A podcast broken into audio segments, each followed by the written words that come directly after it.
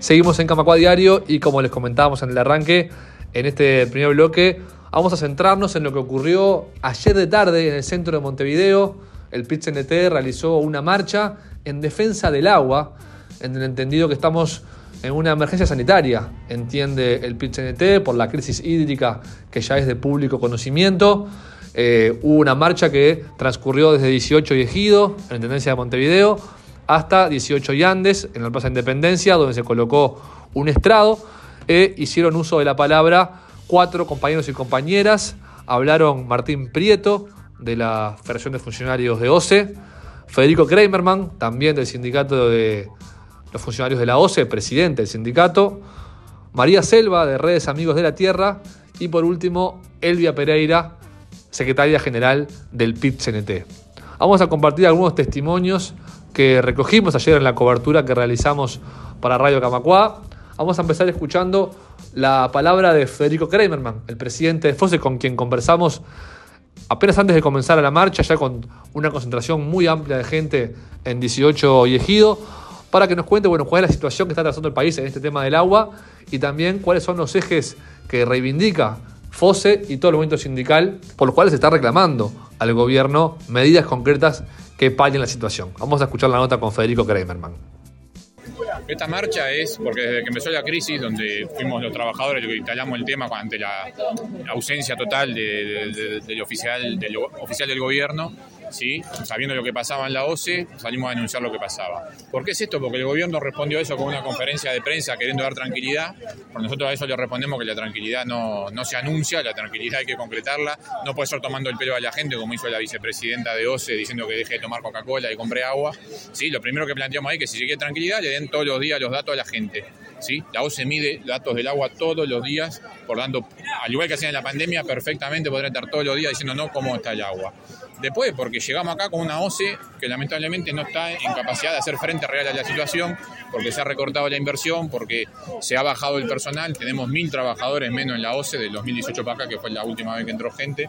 Estamos exigiendo, y que sigue vigente la reducción de vacantes, estamos exigiendo que ingrese personal ya a la OCE.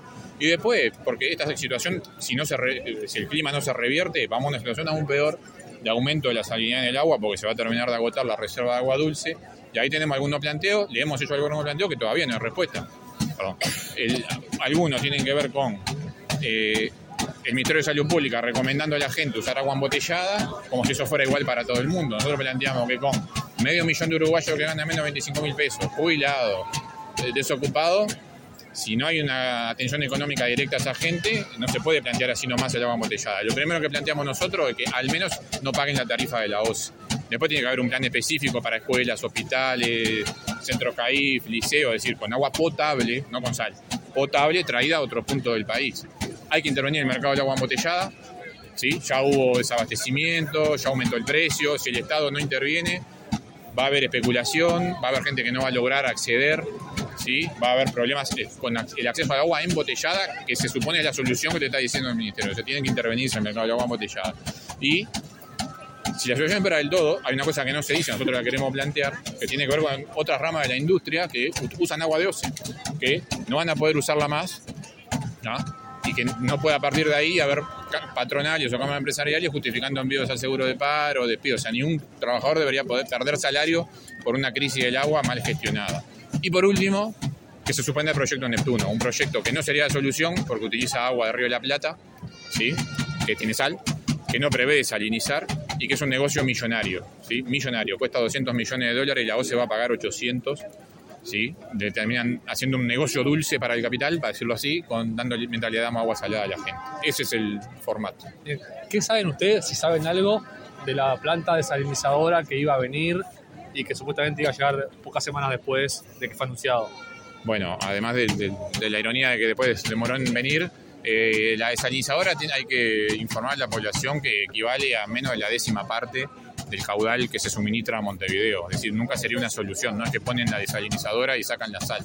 Eso puede servir para planes concretos como eh, darle agua a los hospitales, pero nunca para la solución total. ¿Y eh, están, son conscientes o tienen información ustedes como trabajadores de la OCE de si la lluvia que hubo la semana pasada, que no fueron muchas, pero alguna hubo, si mejoró algo la situación o si sigue siendo crítica o cuántos días quedan agua potable. Súper crítica, lo, como mucho la lluvia puede estirar en uno o dos días más el cuánto queda agua dulce y nada más. Para que se revierta la situación y se vuelva a las reservas normales, se necesita mucho más lluvia abundante y por varios días. Lamentablemente no están pronosticadas. Por eso exigimos que el gobierno tome medidas hacia la gente. Eh, lo último, ¿han podido tener un diálogo con el gobierno? ¿Han podido plantearle esto cara a cara o no, no los han recibido? Desde que empezó la crisis con el agua salada. Vamos a pasar ahora a escuchar uno de los discursos que se hizo en la jornada de ayer en la movilización, el discurso que dio cierre al acto. Hablamos de Elvia Pereira, la secretaria general del PIT-CNT, quien dijo lo siguiente, en defensa del agua y en reclamo de medidas concretas del gobierno para que solucione la situación y para que le alivianen al pueblo una crisis de la que es rehén. Para comenzar, compañeras y compañeros, quisiera mandar un saludo fraterno y nuestro apoyo a la familia, amigos, compañeras, compañeros del trabajador recientemente asesinado y alertar que situaciones como esta no nos pueden dejar indiferentes. Abrazar también a la familia, compañeras, compañeros, de la maestra de la escuela 4, del colectivo, de la comunidad educativa, que ante la situación vivida, las autoridades insensibles dijeron, hagamos de cuenta que aquí no pasó nada. No es por ahí, no es por ahí, vaya nuestro saludo fraterno. Compañeras, compañeros, seguramente hoy estemos participando de una convocatoria que jamás creímos ni imaginamos que íbamos a estar, defendiendo ni más ni menos que el agua. A nadie se le hubiera ocurrido que un día como el de hoy, el Uruguay, las uruguayas y uruguayos íbamos a estar en esta circunstancia. Una vez más nos encontramos en las calles, una vez más nos encontramos porque el gobierno no nos da respiro con su improvisación. En vez de poner foco en lo importante, decide intentar poner a uruguayos contra uruguayos. Nuestro camino, compañeras y compañeros, es el contrario. Como lo hemos demostrado una y mil veces, es unir a nuestro pueblo para no retroceder en los derechos humanos fundamentales como lo es el agua en esta circunstancia. Insisto, compañeros, ¿se imaginaban ustedes tener que hacer movilizaciones, actos, reclamando por el agua? Creo que a nadie se le hubiese ocurrido. No es momento de poner a uruguayos contra uruguayos, ni asignar culpas, porque no resuelve nada. Este gobierno se está dando el lujo de estar perdiendo agua en plena sequía y pretende que los trabajadores y trabajadoras, que el pueblo se quede callado. Porque si señalamos la mala gestión, es porque ponemos palos en la rueda. Ya lo hemos escuchado. Y además nos mandan a senadores al salir al cruce de los trabajadores, como pasó con compañeras y compañeros de Conaprole. Lo cierto es que a esto se le suma que estamos ante una crisis hídrica producida por una de las sequías más importantes de nuestra historia. Debería ser un llamado de atención y una oportunidad para plantearnos y replantearnos las formas de producción, el cambio climático, el cuidado de nuestros ricos recursos naturales y la promoción de una vida en sociedad amigable, justa y sostenible. Aunque también, aunque también hemos llegado hasta aquí porque el gobierno no invirtió. Repito y recalco, no invirtieron lo que debían. Y sí, que ahora Juan, ese Juan, que somos todas y todos, Juan Pueblo, es el que paga, al que le meten las manos en el bolsillo, como dijo el presidente en el Parque Viera. Ahora bien, compañeras y compañeros, todo lo que estamos planteando tiene una responsabilidad institucional y es del gobierno. Un gobierno que no quiere hacerse cargo de la responsabilidad que le ha conferido el pueblo uruguayo. No logró prever ni anticipar esta crisis. Tampoco supo gestionar con mesura y tranquilidad necesaria para que la población comprendiera lo que estábamos viviendo. Ya lo decían los compañeros, ¿dónde estuvo la información? ¿Nos llegó a todos? ¿A todos de la misma forma? o a través de las conferencias de prensa. Son ellos los que buscan polarizar las discusiones. Es este mismo gobierno que modificó en varios artículos, casi sin discusión, la ley de negociación colectiva hace un par de semanas, que elimina la ultraactividad de los beneficios alcanzados por las y los trabajadores que ahora caerán cuando venza cada convenio colectivo. O sea, todos los convenios o acuerdos que se logran con lucha y con negociación, hoy hay que volver a discutirlos. Tomemos conciencia de eso también, porque estamos discutiendo algo que tiene que ver directamente con modificaciones en las relaciones laborales en el Uruguay. Y como si esto fuera poco, dentro de las prioridades del gobierno no estuvo la inversión necesaria para asegurarnos el acceso al agua potable.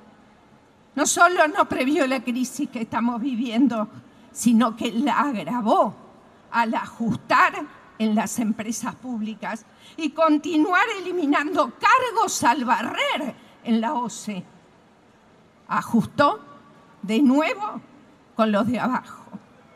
Desde el 2020 a la fecha se han perdido algo así como mil vacantes, puestos de trabajo en OCE, cargos que hoy, en esta situación de sequía, estamos precisando, porque mucha agua se está perdiendo, porque la OCE no tiene la cantidad de personal necesario y suficiente para solucionar las roturas.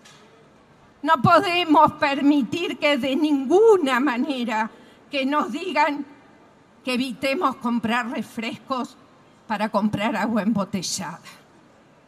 Cada tanto me pregunto si alguna de estas autoridades conoce lo que sucede en cada rincón de nuestro país, urbano, rural, lo que es una realidad es que el consumo de agua embotellada aumentó y es entonces cuando me pregunto, ¿qué medidas se tomó para garantizar que la venta de agua no se transforme en un negocio de especulación como sucedió en la pandemia, por ejemplo, con los tapabocas? O como son Maya Oro, no les decimos nada. Es por eso que no vamos a decir nada y nos tenemos que callar. Las escuelas en la zona metropolitana, las autoridades han decidido brindar agua embotellada para aquellas que cuentan con servicio de comedor. Pero ¿saben qué? ¿Saben cuál es la realidad? Que aquellas que tienen comedor tradicional son las compañeras directoras de cada una de las escuelas las que tienen que buscar proveedores para que les abastezcan de esta agua necesaria para los niños y niñas. Sí, es así. Trabajadoras y trabajadores, una vez más nos tenemos que hacer cargo. Pero no está garantizado para todas y todas, ni para las funcionarias, funcionarios, docentes, sino simplemente para aquellos que hacen uso del comedor.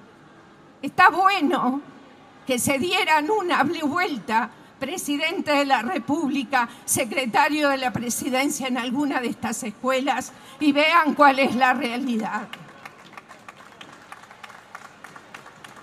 ¿Saben verdaderamente cuántos compatriotas toman agua de la canilla porque no pueden acceder a la compra de agua embotellada?